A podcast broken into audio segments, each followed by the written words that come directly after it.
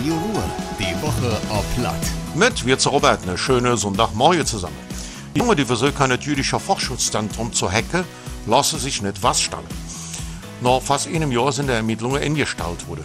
Aus der gesicherten Daten lädt sich keine Spur zu einem Jauner Winge, so eine Sprecher auf Radio Ruhr anfrage.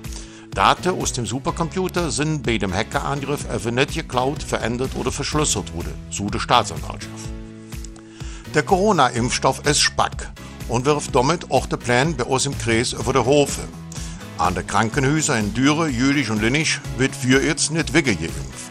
Jetzt ab dem 1. Februar soll es dann neue erste Impfungen geben. Für Senioren über 80, die nicht im Heim leben, geht es mit der Impfung so will am 8. Februar los. In Düre ist die Bushaltestelle Binsfelder Straße umbenannt worden. In Zukunft heißt die jetzt Jüdischer Friedhof. Diese befindet sich direkt an der Haltestelle. Die Schülerinnen und Schüler von der Heinrich-Böll Gesamtschule haben sich für die Umbenennung stark gemacht. Sie haben in Führung über der Kirchhof das Anliegen gehabt, sich an die jüdischen Mitbürger der Stadt Düre zu entsinnen. Der Quell für die verkehrte Information zu der Corona-Impfung ist offenbar gefunden.